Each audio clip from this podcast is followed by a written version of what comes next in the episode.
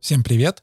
Это подкаст «Куда мы катимся». Меня зовут Юр Николаев, и тема сегодняшнего очередного короткого выпуска «Почему в Санкт-Петербурге происходит с кикшерингом то, что происходит?» Такая моя теория, скажем так. А, с начала июня, как вы могли заметить, в Питере происходит какая-то полная дичь между властями города и сервисами аренды электросамокатов. Это сильно освещается в СМИ. А, причем во всех, на всех уровнях.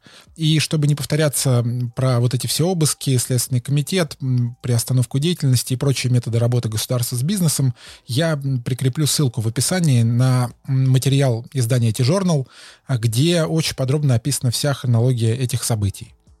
Меня же в этом выпуске интересуют две простые темы. Во-первых, почему это происходит в Питере, а во-вторых, может ли подобный сценарий повториться в Москве. А, начнем с первой темы.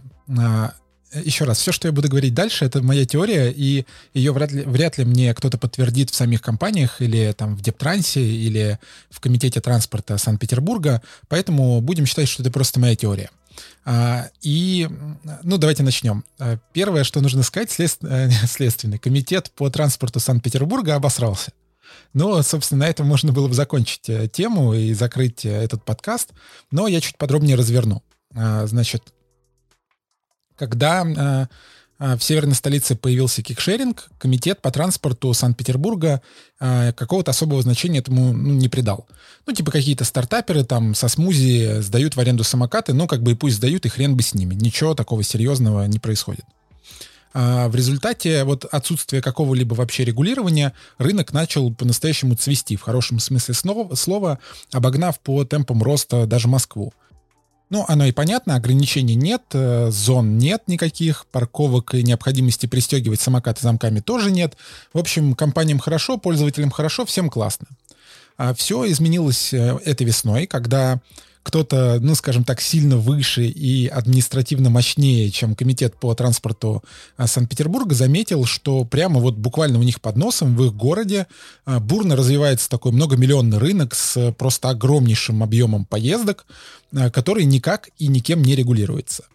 А, как следствие, а, потенциальная опасность для пешеходов и большая шумиха в СМИ.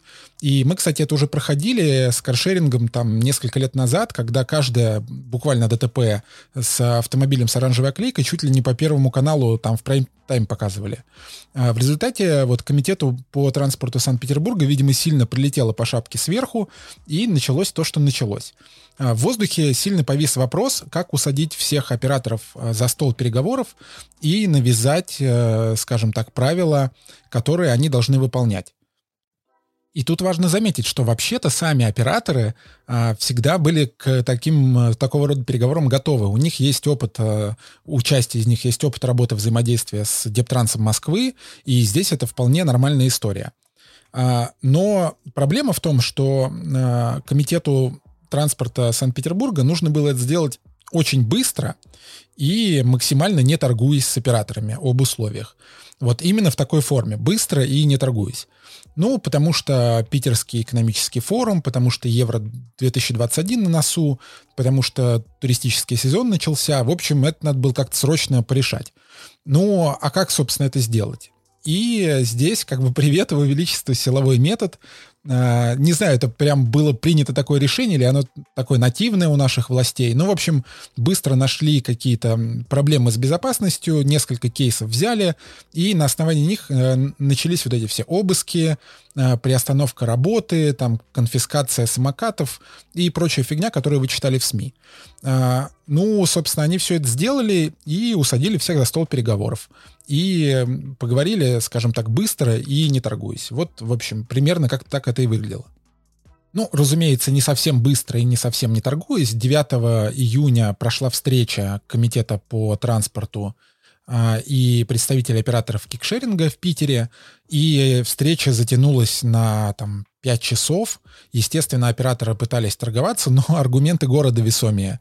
И результатом этой встречи стало соглашение, которое к слову сказать, не имеет никакой юридической силы, оно просто работает, ну, потому что, скажем так, выполнять его нужно по понятиям.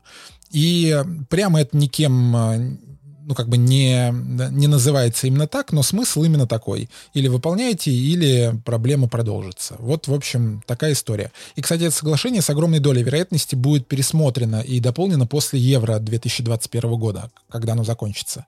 А сейчас это такая скотч, ВДшка и аспирин. По-быстрому заткнуть дырку проблемную. И, в общем, чтобы все более-менее работало. А, ну, собственно, примерно так выглядят дела в Питере. Ну и вторая тема этого выпуска — это, собственно, Москва. А, ну, потому что я живу здесь, и мне гораздо больше интересно то, что здесь происходит. А, и если задаться гипотетическим вопросом, возможно ли подобные сценарии в Москве, то, наверное, прямым, прямым и простым ответом будет нет. Ну, хотя бы потому, что город э, в э, лице Дептранса достаточно давно и тесно сотрудничает с операторами кикшеринга, как минимум с 2019 года, и есть э, так называемая оферта или ряд правил, которые все участники рынка обсудили и добровольно выполняют, и всех они устраивают. В общем, здесь все более-менее схвачено и работает по понятным для всех правилам. А если немножко вдаваться в детали и сравнивать Москву и Питер, Э, то нужно пройтись по ключевым моментам. А, это модель завершения аренды. В Москве она гибридная, то есть нужно а, парковать э, электросамокаты в специально отведенных парковках. А в Петербурге всегда традиционно был фрифлот, то есть можно было оставлять самокаты где угодно. А в Москве есть для этого инфраструктура, это больше двух с половиной тысяч э, парковок. В Питере их там меньше тысячи. А, правила работы у нас действуют, вот та самая оферта с 2019 года. В Питере вот только-только так сказать, подгорело одно место и с июня 2021 года. А, в Москве операторы передают э, данные о своих поездках в город, э, город их анализирует и может делать какие-то выводы, в Питере такого нет.